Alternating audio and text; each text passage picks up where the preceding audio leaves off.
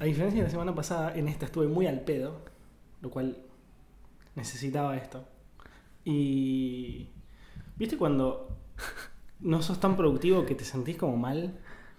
Pero digo, no, no, pero yo digo, trabajé toda la semana, hice co- como cosas fuera de trabajo laborales también, pero no tantas como la otra. Pero me hacen como mal psicológicamente que eh, no estar completamente ocupado me dé culpa. O sea, un nivel de retraso furioso. No, no lo entiendo, boludo. Sí, lo que tenés que hacer ahí es inventarte como que sea tu trabajo hacer alguna boludez, ¿entendés? Como, no, uh, colega, tengo que mirar dos horas de tele, ponele.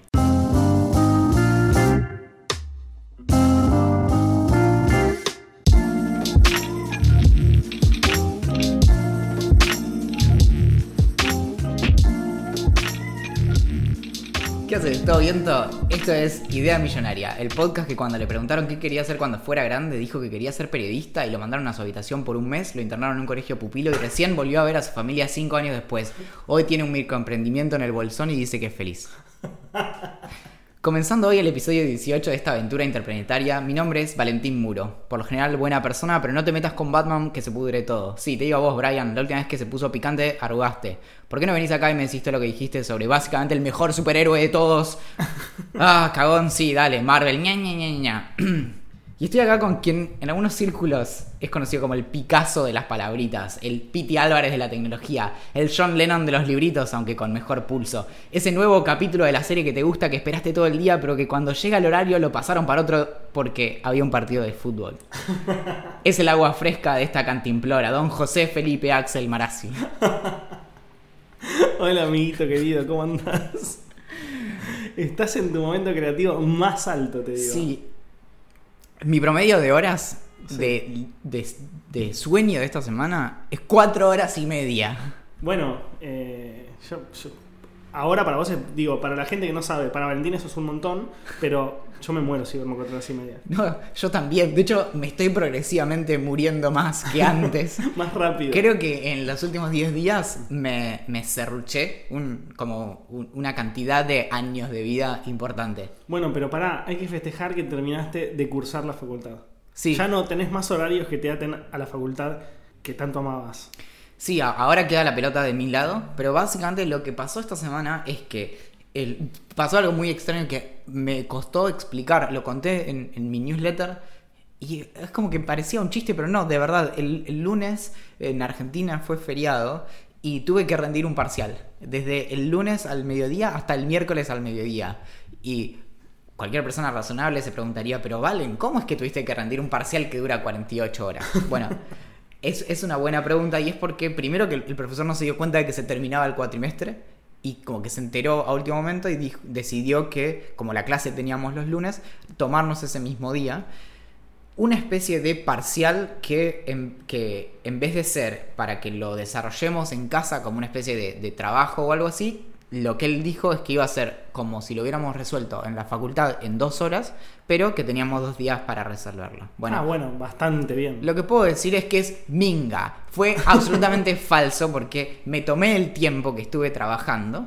No solo estuve estudiando un montón antes del parcial, y te voy a decir esto, Axel, ahora que me apena mucho decir que si hubiera usado todo ese tiempo jugando a que era Batman con la PlayStation, Sí. hubiera sido exactamente lo mismo, porque no me sirvió absolutamente nada el estudio. ¿Por qué?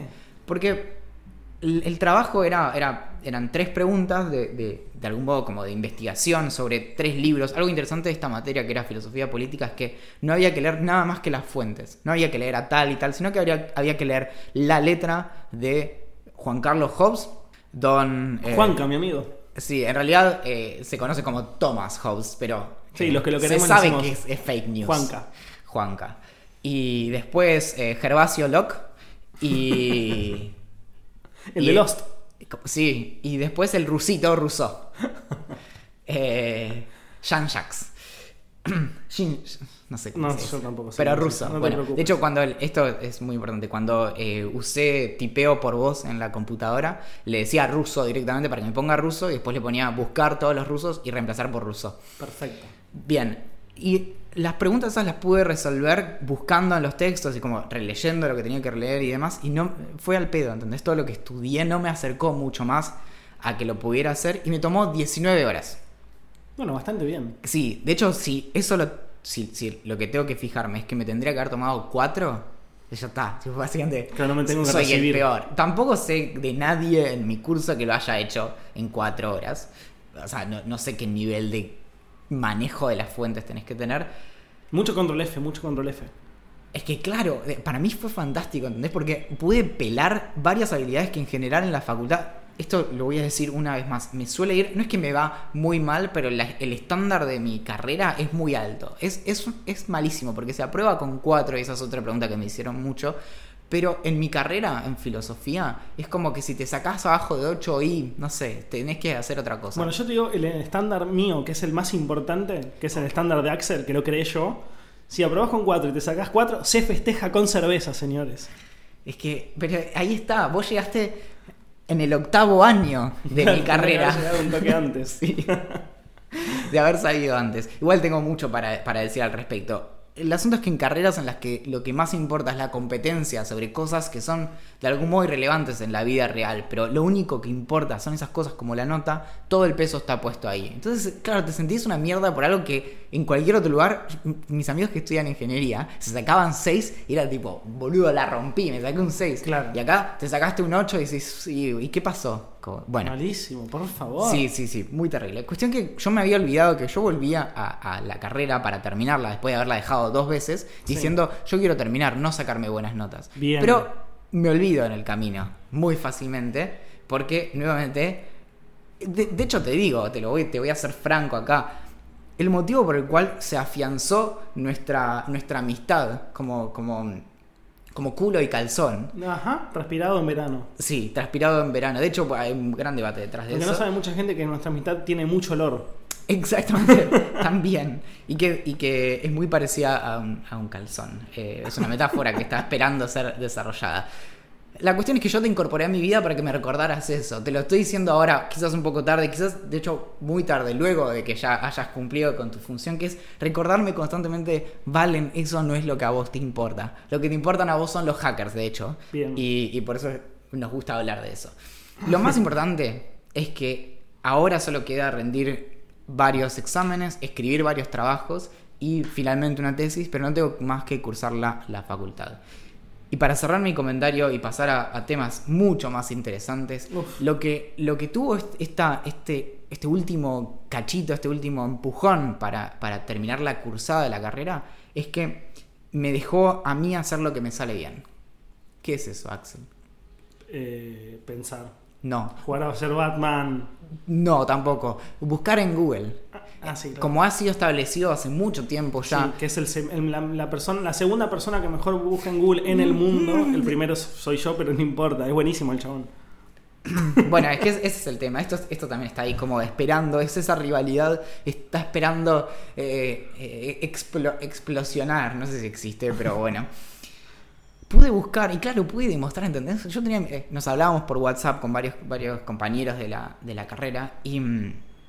Y claro, ¿entendés? Estaban ahí yo decía, no, pará, tengo 16 papers y me leí cuatro capítulos de cinco libros y no sé qué. Eso es lo que a mí me sale bien, ¿entendés? Claro. Yo lo que pasa es que tengo muy buena memoria, pero posta para cosas muy ridículas. Tipo, recuerdo fechas, autores, capítulos de libros, lo, lo que quieras. Incluso de cosas que no me importan. Sé datos sobre la vida de Justin Bieber, ¿entendés? Es muy- pero A mí me importan muchísimo. ya sé. ya Tipo, sé, Justin fan hasta la muerte. por eso, y, y por eso es que también... Your mama don't like you and she likes everyone. Sí, me gusta un cover de Ah, esa no, es my mama, no es your mama. Bueno, más o menos.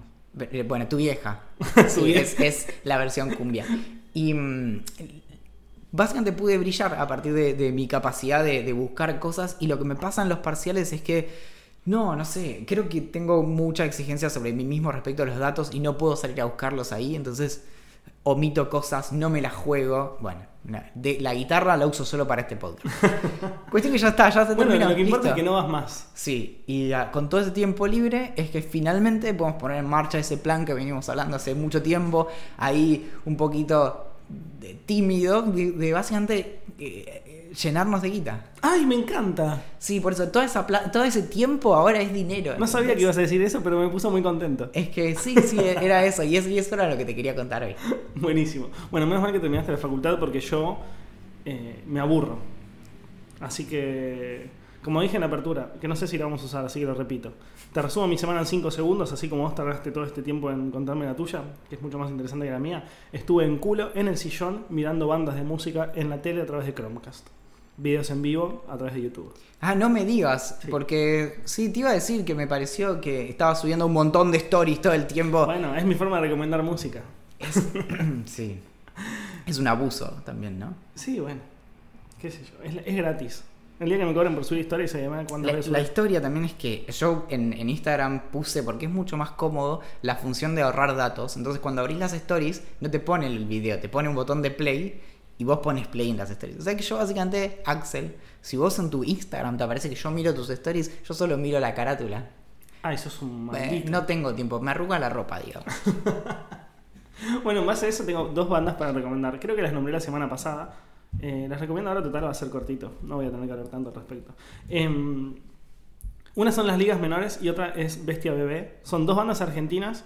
No son nuevas, pero no son famosas. Entonces espero que alguna de las personas que nos está escuchando eh, no la conozca, no las conozcan y las puedan escuchar. Una es, es medio raro, porque las ligas menores es una banda indie que todos los, casi todos los miembros son chicas, menos uno que es un chico. Y es una música que está buenísima, muy low-fi, muy medio post-punk, eh, indie, o sea, como medio desganada, eh, media por momentos depre, o ese estilo de música. Y después tenés... Si tuvieras que describirla con una verdura, ¿qué verdura sería? Mm, ¿Qué pregunta? Te diría que es un kiwi, Me gusta, me gusta, sí. ¿viste? Tiene, claro, algo medio como ácido, que te hace algo Sí. extraño en la boca al tiempo. Sí, y, y medio, y por afuera decís, es peludo, ¿cómo puede ser rica esta fruta? y al mismo tiempo, si comes mucho, pasan cosas. Exacto. Y Bestia Bebé es un poco más como rock, eh, si bien no es, no es rock eh, nacional o, o el, o el estilo de rock nacional que conocemos nosotros, eh, está muy relacionado tipo de Britpop con un poco de rock barrial, eh, medio futbolero. También es, es- por momentos es un toque punk, pero como muy, muy, muy nacional. Eh, y me encantó, tiene unas letras que están muy, muy, muy buenas. Las dos son, tienen muchos años. eh, pero bueno, tienen pocos discos y quizás algunos no las conozcan, así que se las recomiendo. ¿Qué fruta y verdura con la que la describas? Ay, esta es más difícil. Eh, diría que Bestia Bebé es una mandarina. Mm, ok, vamos por ahí. Yo había pensado cítricos. ¿Es mandarina cítrico también? Sí, claro. Bueno, entonces había pensado pomelo.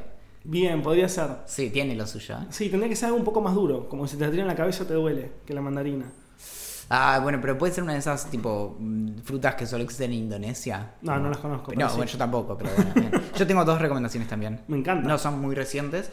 Eh, pero como un poco creo que después de 18 capítulos de hacer esta, esta hora de, de no sé, de, de Son como rants. explosión de- musical eh, recomendativa de cosas. eh, creo que quedó claro que, que mis gustos siempre van a como ir en contra de los tuyos y demás. Y me acordé de algo, de bandas que no escuchaba hace mucho tiempo y que la flasheaba. Te estoy diciendo hace casi 10 años, A ver. 2009 por ahí. Y una la escuché de vuelta hace poco en una situación muy especial. La primera es Prodigy. Conozco. Por eso, además, hoy estuvimos hablando mucho de hackers y me acordé de, de Prodigy, que es muy ese estilo. Súper. Muy la película Hackers. Y. No me acuerdo cómo se llama el, el- el nombre del cantante, era muy particular. Ay, nunca, creo que nunca lo supe. Eh, Pero eh, en un momento flashé mal. Escuchaba Prodigy varios años, pero cuando salió el disco Invaders Must Die, yo me ponía eso de fondo y salía a patear con el skate. Y, y yo iba pateando con eso y miraba un auto y decía: si yo sigo pateando.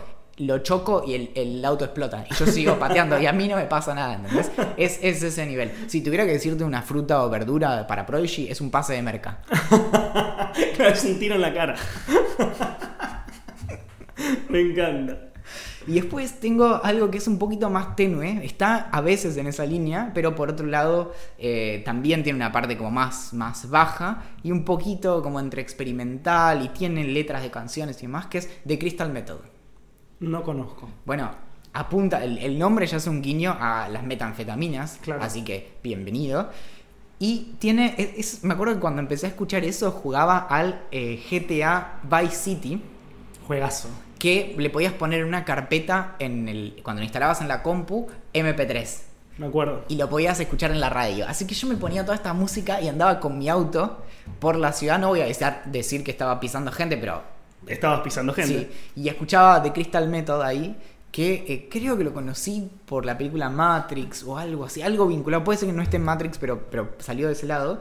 Y después, eh, muchos años más tarde, yo cuando estuve de viaje, algún día podemos hablar de eso, cuando estuve tres meses eh, entrevistando hackers en, en Europa, eh, cada vez que estaba en los aeropuertos me ponía de fondo el, uno de los últimos discos de Crystal Method, que creo que se llama The Crystal Method, que tiene un tema que se llama Emulator, que era, era muy específico. Era mi tema para ponerme en el momento que el, aterrizaba el avión y podía salir y tenía que salir como a buscar el en- nunca tenía nunca despa- despachaba el bolso así que iba con mi con mi valijita y mm, y le iba como acarreando escuchando ese tema de fondo y hace y, sí. Mientras el, el mundo se prendía fuego, vos estabas ahí caminando con tu No, y usaba unos auriculares, pero gigantes, 16 veces mi cabeza, más o menos. Tenía que llevar una valija aparte para, para, ese, para esos auriculares y me ponía ese tema de fondo e iba atravesando el, el aeropuerto con esa canción. Me encanta. No lo hice durante años, pero si, si eh, aque- aquellos y aquellas ideantes eh, atentos y atentas eh, de, que siguieron la, la secuencia Córdoba, cuando yo llegué a Córdoba en el avión, Pusiste eso. Sí. Y cuando llegué a Buenos Aires de vuelta, me puse eso y atravesé Aeroparque con eso. O sea, un nivel de nostalgia increíble. Sí, y también esa mus- a mí la música me pone en un estado y me hace sentir muy poderoso, así que me caí a piñas en Aeroparque. No te imagino cagándote a piñas en aeroparque. te digo la verdad. Me olvidé de contarte algo que me pasó una semana que me convierte en la persona más idiota de todo, al menos Capital Federal en Buenos Aires. Y la vara está bastante alta, contame. Me tomé mal un colectivo. Y no me di cuenta porque estaba colgado mirando el celular. O sea, me bajé a 50 cuadras de mi casa. Me quería morir, Valentín. Un calor así. ¿Te tomaste mal el colectivo o te bajaste antes? No, no, no. Yo me, me tomé un colectivo que viste que los, los colectivos, obviamente viste, pero digo, tienen ramales. Uno va por un lado, otro va por el otro. Van para las mismas zonas, pero por diferentes caminos. Contame más. Después te cuento, porque las historias de los colectivos son muy, muy atractivas. Eh, me tomé uno, que no me acuerdo si era el 176 o el 140 o no sé cuál carajo de bondi me tomé, que me llevó para otro lado. Y en un momento, cuando yo me subo, le digo al chabón, le digo como hasta la avenida Congreso, que queda cerca de mi casa, y me dice, ok, dale, perfecto. Me cobra, y digo, bueno, obviamente es el que me llega porque si no el otro no va a pasar por Congreso. Y pasó por Congreso, pero en la loma del culo. Así que me bajé eh, y me tomé un taxi. Qué cagón. Ahí no se haces. Ahí decís. Tengo Voy, que... voy pateando como No, un campeón. es que te quiero hablar de algo que es muy importante, que es el respeto al medio que te estás tomando. Si te tomaste un bondi, te tomás otro bondi, no podés... Bueno, pero es terrible encima lo que hice. Porque me bajo, digo, no quiero gastar tanta guita, me pido un Uber. Y el Uber decía 5 minutos. Golazo. Ese día no tenían que hacer nada, no tenían que cumplir ya horarios. Así que dije, bueno, lo espero. Pasaron 10 minutos, el Uber no venía. Pasaron 15 minutos, el Uber no venía. Entonces lo que hice fue parar un taxi. Cuando paró un taxi me subí, cancelo el Uber y me voy a mi casa. Resulta que me llegó un mail de Uber diciéndome, che, mira, te cobramos 30 pesos porque cancelaste el pedido. Y dije, ¿what? ¿Viste cuando decís, me está saliendo todo mal? No por 30 pesos, sino porque me tomo mal el bondi, me cobran alguien que no me puso buscar porque cancelé el servicio y después me, tomo un, un- un taxi hecho poronga que el tipo no me dejaba hablar un segundo. Entonces decís, me quiero morir.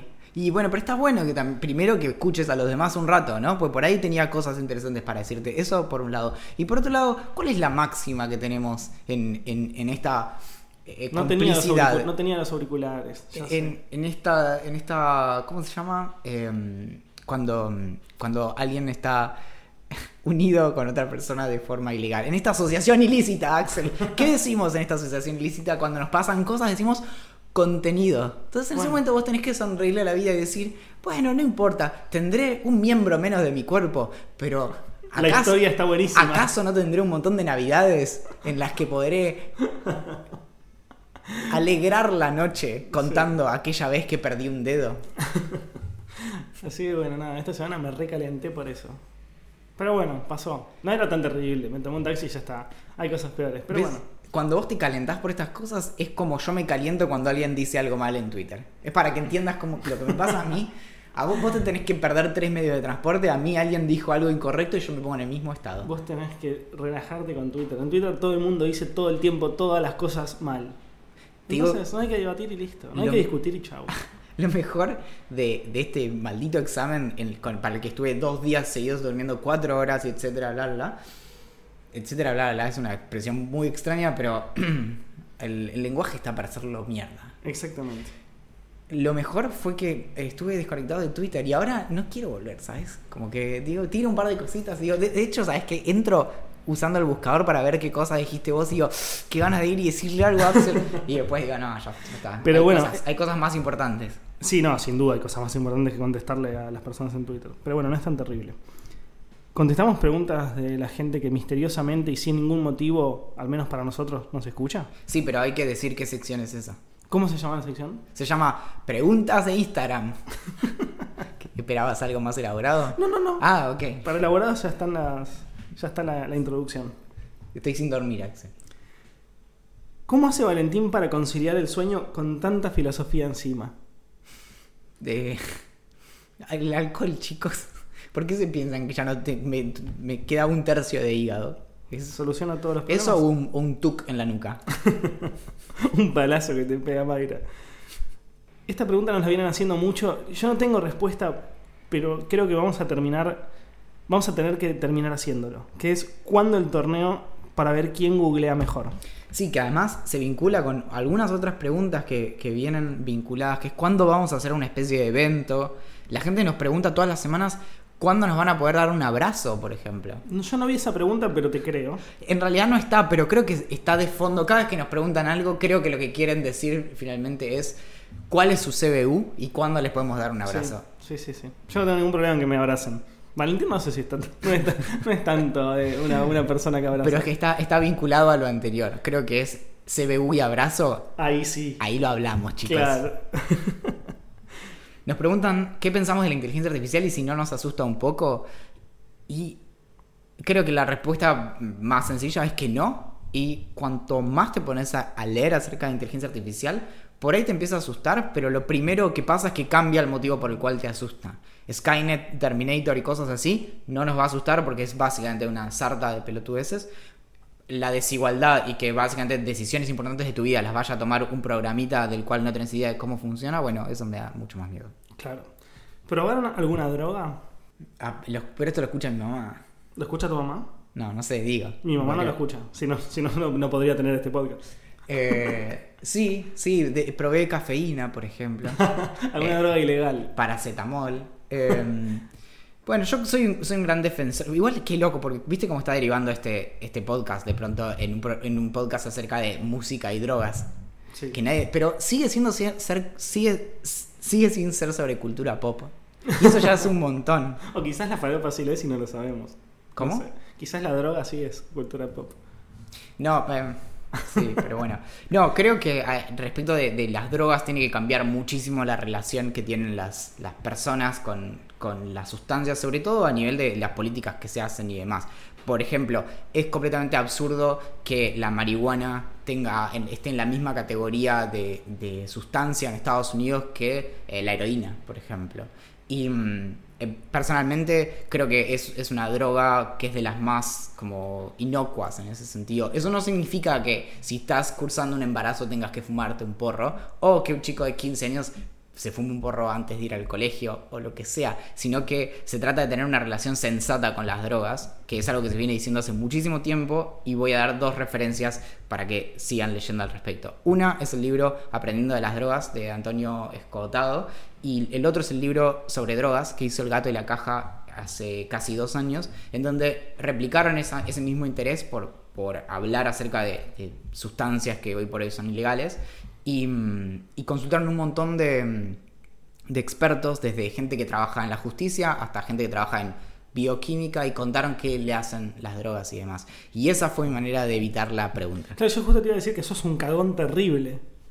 Eh, yo probé varias drogas. Ni- nunca tomé merca porque no me gusta lo que veo en los demás.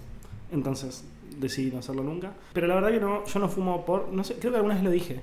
Yo, para los que no saben cómo soy, tengo barba y mucha gente me ve y dice como, uy, buenísimo, tenemos que fumar un porro juntos.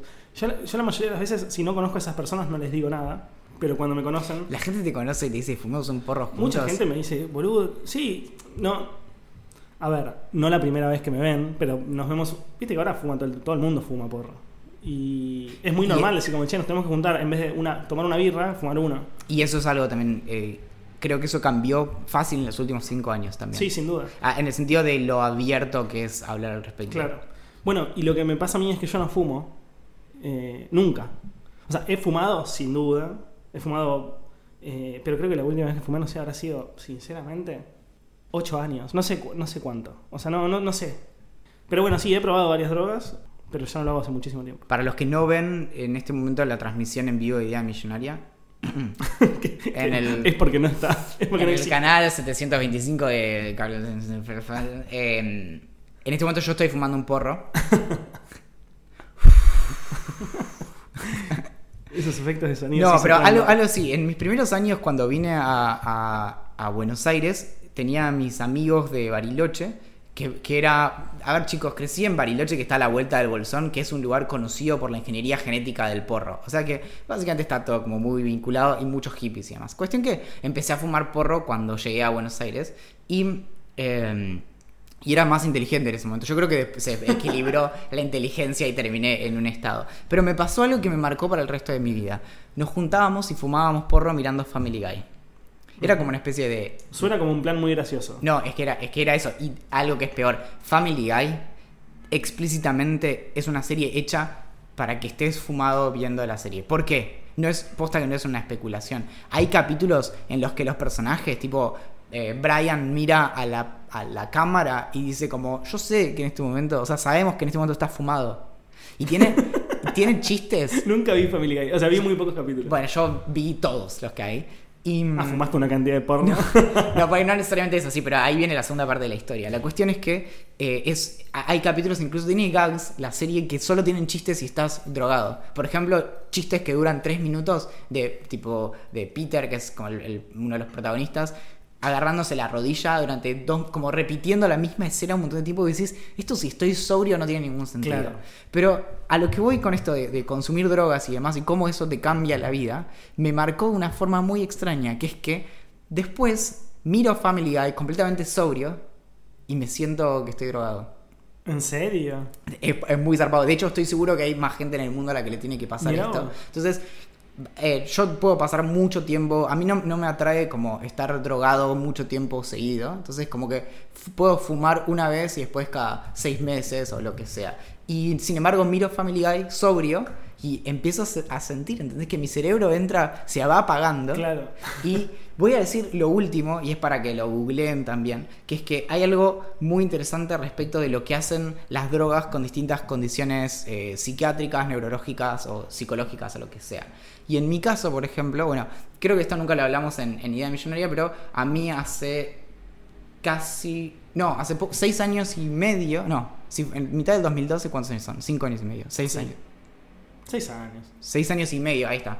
Me diagnosticaron con, en ese momento era síndrome de Asperger, que hoy ya no existe más, pero está dentro del espectro autista. Y es muy interesante lo que pasa con el, con el porro, la marihuana, con el autismo, que hay ciertas cosas que se bajan. En particular, las personas que tenemos autismo, algunas eh, tienen en distinto grado un nivel de, de ansiedad social, como de estar en ciertos contextos eh, como desconocidos y demás. Y hay personas a las que les sirve eso, y las personas que tienen ansiedad social sola también, fumar porro, por ejemplo, a un punto en donde no es que están re locos y es como wow, no sé qué, sino muy, consumir muy poco o alguna variedad que tenga muy poco THC, porque los hace estar como un estado más normal, en donde no están tan alerta y no les afecta a todo tanto. En los foros de autismo se habla muchísimo de eso, que es un, es un subreddit al que seguramente nunca entraste, No. pero, pero bueno, nada. Bueno, una de las preguntas que también nos hicieron es eh, ¿cuáles son nuestros subreddits preferidos? O cuáles podríamos recomendar como... Shower Thoughts. Shower Thoughts es un gran, gran subreddit.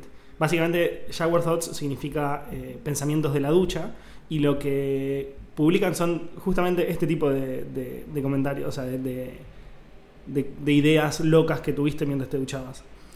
Yo, ¿qué recomiendo? Recomiendo para, para empezar. Lo que tiene Reddit es que a medida que te vas metiendo vas encontrando cosas que te gustan o que te parecen interesantes solo a vos y, y te das cuenta que hay millones de personas o miles de personas que, que- que también se interesan por eso, entonces es como una, o sea, se arman comunidades muy zarpadas. Pero lo comúncito diría como A, que es tipo AWW, que muestran cosas como tiernas. AWW, what the fuck, que es exactamente lo contrario, como que todo empieza muy tierno, pero después termina como muy turbio, que no entendés nada de lo que pasó. Exactamente las cosas que te gustan a vos. Exactamente. Be Amazed, que lo dice su nombre. Crappy Design es un gran, gran subreddit donde muestran las aberraciones que pueden hacer algunos diseñadores. Después, si les gustan los videojuegos, hay de, absolutamente todos los videojuegos hay un subreddit de Dota 2, de, Fo- de Fortnite, de, Call of Duty, de Counter-Strike, de todo hay un subreddit, así que si les gusta algo pueden entrar y suscribirse. Ah, este es un gran, gran subreddit para gente curiosa que le gustan los datos completamente aleatorios, pero explicados de una manera muy interesante. Explain like I'm five. O sea, explícamelo como si tuviera cinco. Contestan, contesta preguntas en muchos casos muy profundas, relacionadas a la física o a la química o a la, a la filosofía y demás, de una manera muy simple. Es un gran, gran subreddit. Y diría, para empezar eso, se está como muy bien. La verdad, estoy suscrito a 100 subreddits. No, no, no sabría recomendar todos porque... Tenemos que hablar después, ¿eh?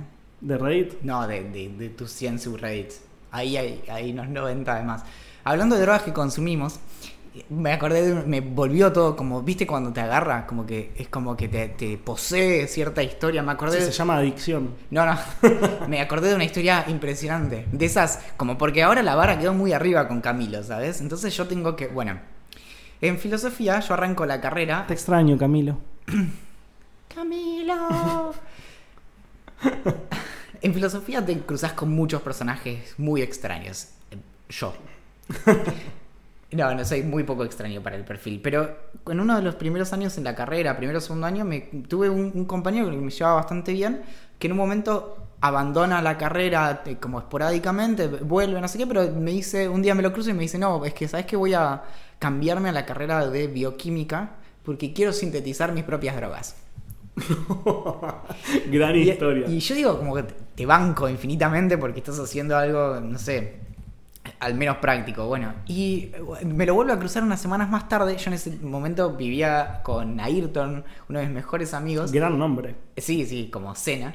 Y mm, vivíamos juntos con mi hermano también. Entonces este pibe me dice, che, ¿sabes qué? Tengo un amigo que está sintetizando dro- drogas, no sé qué, y tiene una muy, muy extraña que se llama eh, 25i N-Bome, o N-Bome a secas, y que es una, es una droga alucinógena eh, que también lo que pasa con las drogas nuevas es que por general no llegan ni a ser prohibidas, porque bueno, se pueden hacer análogos, es una historia que podemos cubrir en algún momento y es alucinante.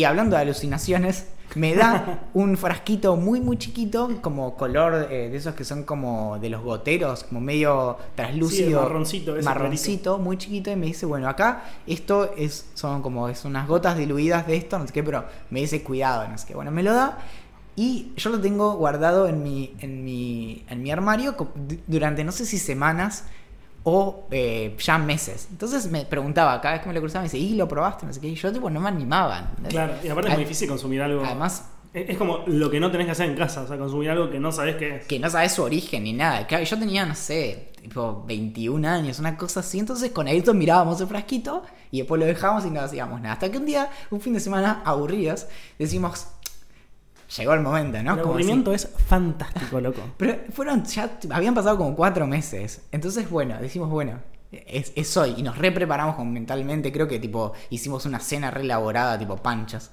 Entonces, era, era mucho. Y mm, entonces dijimos, ok, eh, hoy vamos a probar esta, esta, esta droga. Y mm, tomamos como un par de gotitas cada uno. Y a partir de ahí esta droga poderosísima, psicodélica, alucinógena, nos puso en una, en una, en una situación en donde estuvimos como 10 horas en las que no pasaba absolutamente nada y estábamos desesperados como porque no sabíamos si estaba pasando algo. Entonces estábamos los dos como en su habitación, tipo, che, ¿sentís algo? No, no, creo que no. O sea, Ah, básicamente bueno. les dio Sí. agua al chabón. No, sí, no tenía nada. Y si tenía algo se deshizo porque no pasaba absolutamente nada. Y entonces fueron. Y de hecho creo que había videos grabados con el celular en ese momento. en donde era tipo, che, Ayrton, vos sentís algo.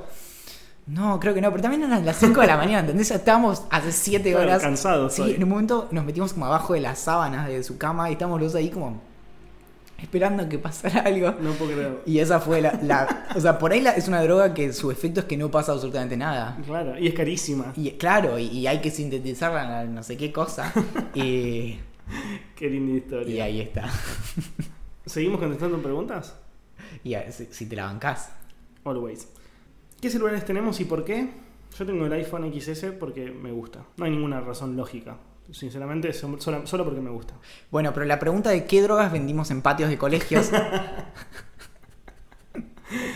Y vos tenés un. No me acuerdo. Yo tengo un OnePlus 5 que eh, lo amo. Esto es muy importante para mí. Yo fui fan mucho tiempo de los teléfonos Nexus de Google, que eran teléfonos asquerosamente baratos. Estoy hablando de tipo 300 dólares, que eran teléfonos que se actualizaban el día que Google sacaba una actualización. Que esto, es- Entonces, esto es, es algo magnífico e imposible para otra marca. eh, para Android. En, en- en Sí, sí, para Apple es así, siempre. Pero básicamente los tipos decían, salió algo nuevo, taca, en una hora ya estaba ahí o durante la presentación se, se habilitaba la actualización. Bueno, eras Gardel, te reías de todo el resto de Android que tardaba 8 meses en tener actualización. Eventualmente Google se puso la gorra, mató esa línea Nexus, hizo los teléfonos Pixel que son muy buenos pero carísimos. Y si voy a pagar todo eso, Axel te lo voy a decir sin pelos en la lengua, me compro un iPhone. ¡Vamos, carajo! Y entonces me empecé a comprar, el, se me rompió mi último Nexus cuando tenía menos de un año y eso también fue una gran decepción. Y me compré el OnePlus 5, que es un teléfono muy muy puro, muy parecido a los que hace Google. Físicamente muy parecido a algunos iPhone. y, y lo requiero. Y nos, nos llevamos bien y paseamos. Perfecto. Y Sacamos sí. fotos juntos. Sí, re, nos bañamos. ¿Qué tamaño de disco rígido más espacio en la nube necesitan para vivir?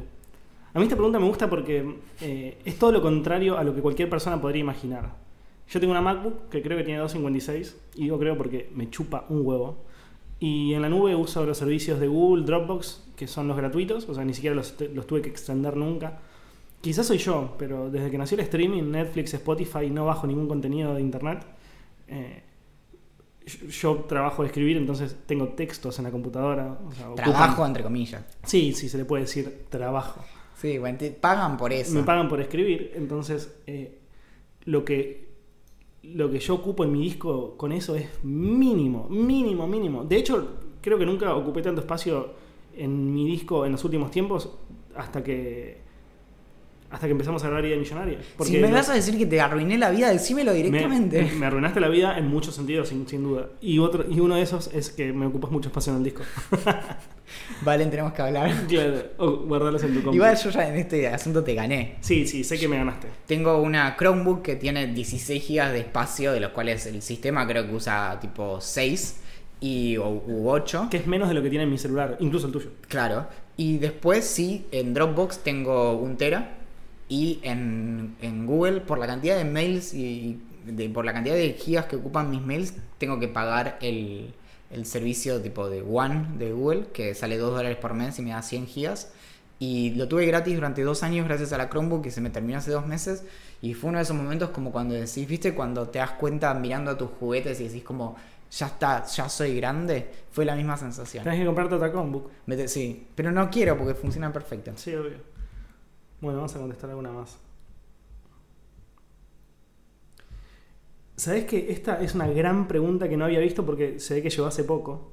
Y lo he hablado con algunas personas más grandes que yo. Eh, Marcos nos pregunta, ¿es más fácil ser ateo siendo joven? Pero cuando empezamos a hacernos más viejos em- y hay gente cercana a vos o de tu misma edad que se empieza a morir, es muchísimo más difícil. Yo tuve a alguien bastante cercano a mí que tuvo una enfermedad y toda la vida no creyó en Dios, pero a medida que se fue acercando empezó como a relacionarse más. No a creer, no, no predicaba, no predicaba, eh, es demasiado extremo, pero no es que te decía como no, tenés que creer porque me di cuenta, porque no sé qué, sino como que lo, lo sentía más. Pasaba por una iglesia y capaz se quedaba y entiendo la pregunta. Si pensás en, en- en que durante mucho tiempo incluso la, la muerte estaba mucho más cercana de lo, que, de lo que es ahora, básicamente un montón de cuestiones significaban que te morías directamente y hoy por hoy, como, no sé, por ejemplo, la cantidad de gente, el porcentaje de gente a quien diagnostican cáncer que muere baja cada año, es decir, cada vez es menos mortal en, muchos casos. Y hay un caso muy particular y es un libro que en algún momento te, puedo pasar, de hecho me acabo de acordar que te tengo que dar otro, eh, lo escribió justamente alguien que escribió muchísimo sobre ateísmo, que es Christopher Hitchens. Hitchens falleció en el 2010, después de... 2011, perdón, después de un año y pico de, de transitar un cáncer. Y su libro se llama Mortality, lo escribió durante toda la enfermedad. A él le diagnostican cáncer el día que empezaba la gira de su último libro, que era Hitch 22, que era su biografía, curiosamente. Y él arranca el otro libro el día que le diagnostican el, cáncer y el último capítulo lo escribe su, esposa, Carol Blue, y es un capítulo hermoso que está subido a internet, es, un texto maravilloso. Y él habla de todas estas cosas, como qué pasa con la enfermedad y como es Hitchens, que tipo, leyó todo lo que se podía leer en el universo, usa referencias de todos lados y habla de cosas como el eufemismo de la lucha contra el cáncer y demás. Y dice, esto no es, no es una lucha porque no son dos lados, es como una alienígena que te come por dentro. No dice eso, no me acuerdo qué es lo que dice, pero dice, por ahí. dice lo de la lucha. Y el libro se llama Mortality y habla mucho sobre eh, las creencias y demás y cómo por ejemplo, gente creyente cercana a él le empieza a tirar cosas como de como bueno, no estás pensando en esto. Y él hasta el último momento como no se dio en eso, no se volvió más religioso. La pregunta está como muy respondida en ese sentido, como qué nos pasa, sobre todo con más allá de la religiosidad, con la espiritualidad, cuando nos ponemos tan cerca a la, a la finitud, como a, que nos vamos a expirar. Mm, y, algo que es impresionante es que en los últimos meses Hitchens, que hizo toda una carrera de escribir y de hablar, empezó a perder la voz, tenía cáncer de esófago. Y él habla de lo duro que es eso también. Como Y habla mucho de muerte digna, que es otro tema impresionante, que es cuando debemos dar a las personas derecho a que elijan sobre su propia vida y que decían, por ejemplo, no, no esperar a que los consuma por dentro y demás. Muy zarpado ese libro, Mortality, lo voy a bajar. O me lo prestabas o whatever. Bueno, tenemos dos correos y ya terminamos de preguntas. Sí, acá nos preguntan qué droga nos divertiría más vender. Los chavales no paraban, ¿no? en realidad la idea millonaria iba para ahí. Sí, es que sí, sí bueno, es un tema largo. Sergio Ruggiero nos pasa una idea millonaria, que es una idea que se habló bastante porque entre eh, Axel es muy fan de las siestas como cualquier persona de bien en el mundo. Sí, yo no, no, le, no le saco la ficha, no termino de entender cómo... Igual tengo que decir algo, porque hay muchas personas que me dicen, no, porque perdés tiempo, que esto, que el otro. A mí, me, a mí con, la siesta tengo como sentimientos encontrados. Me gusta mucho acostarme, pero no me gusta perder tiempo. Incluso me pasa, me pasa también con, cuando duermo. Eh, no me gusta dormir, no sé, como algunas personas 12 horas, porque, porque para mí es perder tiempo que podría usar para o escuchar música o leer o, lo que sea que, esté haciendo en ese momento de mi vida. Entonces, yo cuando estoy muy cansado, yo me levanto temprano, me levanto alrededor de entre las 6 y cuarto y 6 y media. Cuando estoy muy cansado a la tarde, duermo entre 15 y 20 minutos. No duermo más. A no ser que por algo terrible me quede dormido, no, no me pasa nunca, no, soy una persona que se queda dormida. Incluso me cuesta dormirme, entonces en esos 15 minutos estoy como medio dormitando, con los ojos cerrados, escuchando algo así, como un sueño medio extraño y me levanto. Pero sí, soy fan de dormir 20 minutos. Para que dimensionen qué tan fan es Axel de dormir siesta, se paró y ahora estaba hablando al micrófono parado y yo tuve que hacer lo mismo porque nunca menos. la idea que nos dice Sergio es interesante, dice que qué tal una especie de algo así, él no lo dice con estas palabras, pero una especie de como de Airbnb que funcione en, horario laboral y que en el almuerzo te preparen como una vianda. Vos vas, comes la viandita durante 15 minutos y después tenés 20 a 45 minutos para que te tires un, rato. Pero sí, señores, sí, señores. y, sí, Sergio. Y lo vincula con estos como los, los siestódromos, no sé si se llama así, pero de Google y de distintas empresas que por ahí tienen un rinconcito donde te puedes tirar un rato y después seguir eh, generando plusvalor. Dos cosas para decir en relación plusvalía hay dos cosas para decir, va, tengo yo dos cosas para decir sobre esto. Uno, creo que, no con la parte de la comida, pero en algún lugar de Asia, no sé si Japón o China, existe esto de, hay lugares en la calle que son cubículos muy pequeños, son edificios, pero con cubículos muy, muy pequeños, tipo cápsulas, para poder tirar a dormir la siesta en, breves lapsos. No es para quedar a dormir porque no tenés baño, no tenés nada, solo una cama. Te metes, dormís y salís y te vas. Eso existe, para empezar, en Asia. Después, lo segundo, lo que decías de Google. Yo quiero unos así de peluche, dale.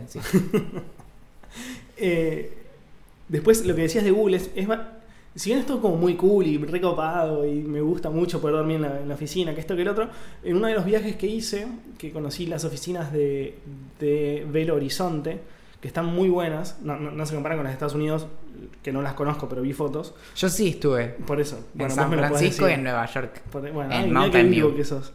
Y bueno, me lo decían de- había como estas habitaciones para poder tirarte a dormir la siesta y no sé qué. Y le pregunté a alguno de los empleados que estaban ahí, que eran los que nos estaban haciendo el recorrido y demás, y le digo, che, ¿vos te acostaste alguna vez acá? Me dijeron como que no, la verdad que no. Digo, ¿alguna vez viste a alguien acostado acá? Me dijeron que no. Y lo, lo nada, vos vivís cerca de la oficina, te querés ir a dormir a tu casa, no te querés dormir en la oficina. Y si pudieras dormir, no lo haces. Es muy cultural, porque tuve una conversación muy parecida con chicos de Google acá en Argentina. Sí. Y en Estados Unidos no tienen ningún problema con tirarse un rato ahí, manejar los horarios como se les canta, yo qué sé. Y de hecho, vos vas por las oficinas y te encontrás gente tirada en todos lados, como también, tipo borracha en los baños. Eh, no, eso no, pero, eh, pero una imagen interesante. Y, y, eh, es eso, también tiene que ver como qué tan culpable te sentís de, de ocupar la- un rato de tu día durmiendo una siesta ahí. Pero lo que pesa fin del, del día es, eh, al final del día es si lograste cumplir con tus tareas. Si te tomaste 10 siestas en el día, pero sos una luz, ya está. Claro. La- el otro correo que tenemos es de Guillermo Nissen, que estuvo en nuestro taller de anfibia, en el que hablamos acerca de newsletters y podcasts. O tartamudeamos, digamos, sobre, sobre el tema. Eh, le dimos ganas de hacer un newsletter. Eh, y, a- y eso responde a la, a la idea. Nuestra droga es esa, chicos. Nosotros, Ah. nuestra droga es, es, el- el- es que la gente haga newsletters y podcasts. Y se llenan de plata. Y, mm, sí, y nos cuenten cómo lo. Eh, y mm, la, la pregunta que nos hace es si hay un tema del que Axel no va a hablar, y no podemos decir ese tema porque eso ya sería hablar del tema y nos dejaría en una paradoja. Bueno, esto se relaciona mucho con una pregunta que nos hicieron en Instagram, que es si vamos a contar en el capítulo 100 cómo nos conocimos. Yo digo que no lo sé. Quizás no lo contemos nunca. Quizá, sí, Quizás solamente se lo contemos a quienes nos hagan millonarios. Sí, quizá esa sea la recompensa si algún día abrimos un, un Patreon o lo que sea, ¿no? Como van a tener acceso a ideamillonaria.com barra el secreto. Y va a ser el secreto. Así que la respuesta para Guillermo que dice, van a hablar de mm, mm, tema, eh, así hacía Susana, ¿no? Mm. Van a hablar de o es un tema tabú, Axel, Eh, no, por ahora es un tema tabú. es un tema tabú, muy bien. Así que le mandamos un abrazo a Guille, que, que nos escucha cuando no tiene otra opción más que escucharnos, como por ejemplo estar en un curso. donde si se levanta y se va, Por queda mal. Sí, son, son un público fantástico.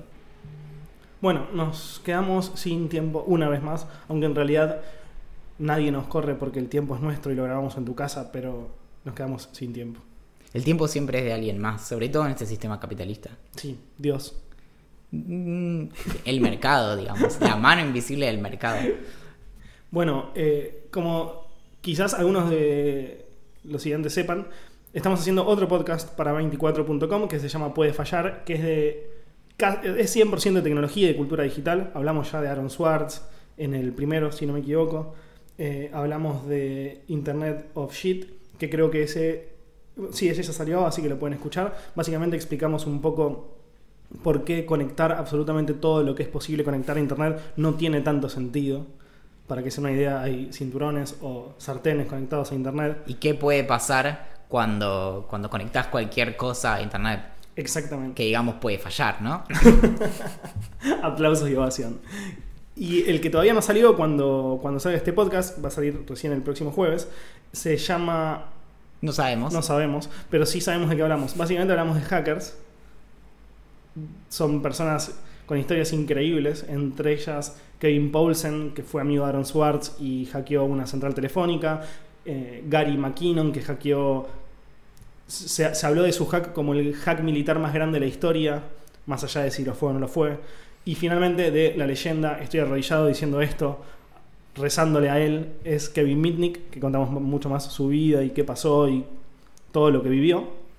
Eh, así que nada, podrían ir para allá. Y recuerden que eh, puede fallar, lo hacemos para ustedes. Porque eh, algo que nos escribieron muchas veces, y esta vez es una de las pocas veces que estoy diciendo algo en, en Idea Millonaria, que no es una exageración, de verdad.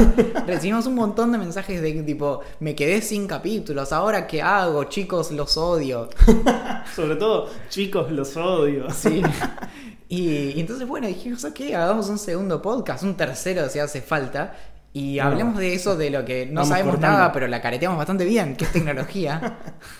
O que nos gusta, ni siquiera sé si careteamos bien. Sí, no, claro, por ahí, como eh, tiene lucecitas, venga. Así Es una sartén que está conectada a internet, venga. puede fallar, salen casi todos los mismos canales que sale Idea Millonaria. Y mm, lo importante es que queríamos hacer un podcast de tecnología en donde no tuviéramos que deletrear líneas de código ni nada de eso, sino buscar cuáles son historias que a nosotros, el tipo de historias que a nosotros nos divierte contar cuando nos estamos tomando una cerveza, algo así, es como, boludo, vos viste lo que pasó. Son ese tipo de historias y esperamos que sirva para eso. De hecho, nos pueden contar si sirven para eso. Obvio. Te digo, es material de cita, ¿no? Conoces, no sé, una chica o un chico por primera vez y le decís, no, pero ¿vos sabés quién era Kevin Mitnick? Es tipo la mejor manera de no coger. No, claro. mm. Por ahí eso explica muchas cosas, pero yo siempre usé esa estrategia. Ah, claro, ah, ah. no, nunca pedí feedback, la verdad. Claro. Pero por otro lado, nunca pedí feedback porque me bloquearon. O lo pediste y nunca te lo devolvieron. Claro, sí, sí, no. No vive más acá. Bueno, mi nombre es Axel Marazzi. El mío es Valentín Muro.